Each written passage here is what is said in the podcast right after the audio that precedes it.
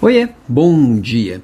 Nesse momento em que muita gente está trabalhando à distância, tem muita liderança remota acontecendo, uma dúvida que sempre surge é como manter e alimentar a cultura do meu time.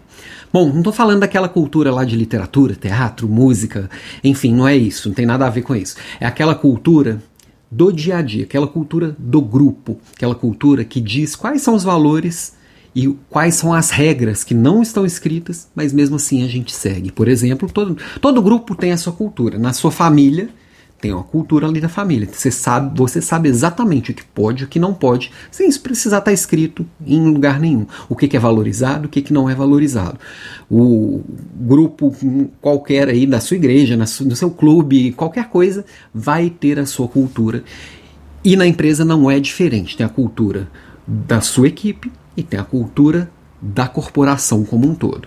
E é papel do líder alimentar e promover essa cultura. Tá? Quando eu penso na cultura do grupo, é a cultura que a gente vai desenvolvendo junto. Eu, quem faz parte do, do, do time, o líder e os liderados. E o líder, ele tem o, o, papel de puxar aquilo que ele gostaria de ver naquele time. E a cultura da empresa, o líder tem que conectar essa cultura do time com a cultura da empresa através de vários pilares, né? Tá, mas como fazer isso, tá? Basicamente através de dois grandes caminhos. Tem vários, mas acho que esses dois são os principais.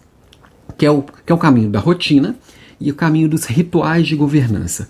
A rotina é tudo aquilo que você e seu time faz todos os dias. Então, é a rotina do feedback, é a rotina do acompanhamento de resultados, é a rotina da, da, celebração e do reconhecimento, é a rotina das conversas de dia a dia, é a rotina do dia a dia, resumidamente. Como que as coisas são feitas, o que, que é, é incentivado o que, que é reprimido, o que, que é valorizado o que, que não é bem visto. Você, como líder, tem como observar cada um desses pontos e alimentando aquilo que é legal e desincentivando aquilo que não é legal. E aí entra a cultura dos rituais de governança, que são as famosas reuniões, vamos dizer assim, é, resumidamente, é a reunião de acompanhamento de resultado também, de apresentação, é a reunião de planejamento, é a reunião para acompanhamento de plano de ação, é a reunião de estratégia que você vai falar do, dos próximos passos da estratégia. Tudo isso tem que estar tá muito conectado e muito linkado com aquela cultura maior, que é a cultura da empresa.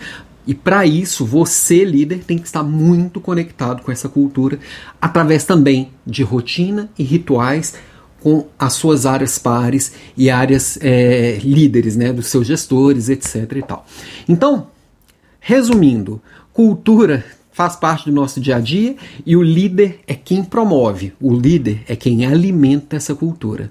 Esse é o meu papo de hoje, essa é a minha provocação de hoje. Amanhã a gente se fala mais. Beijo e até lá.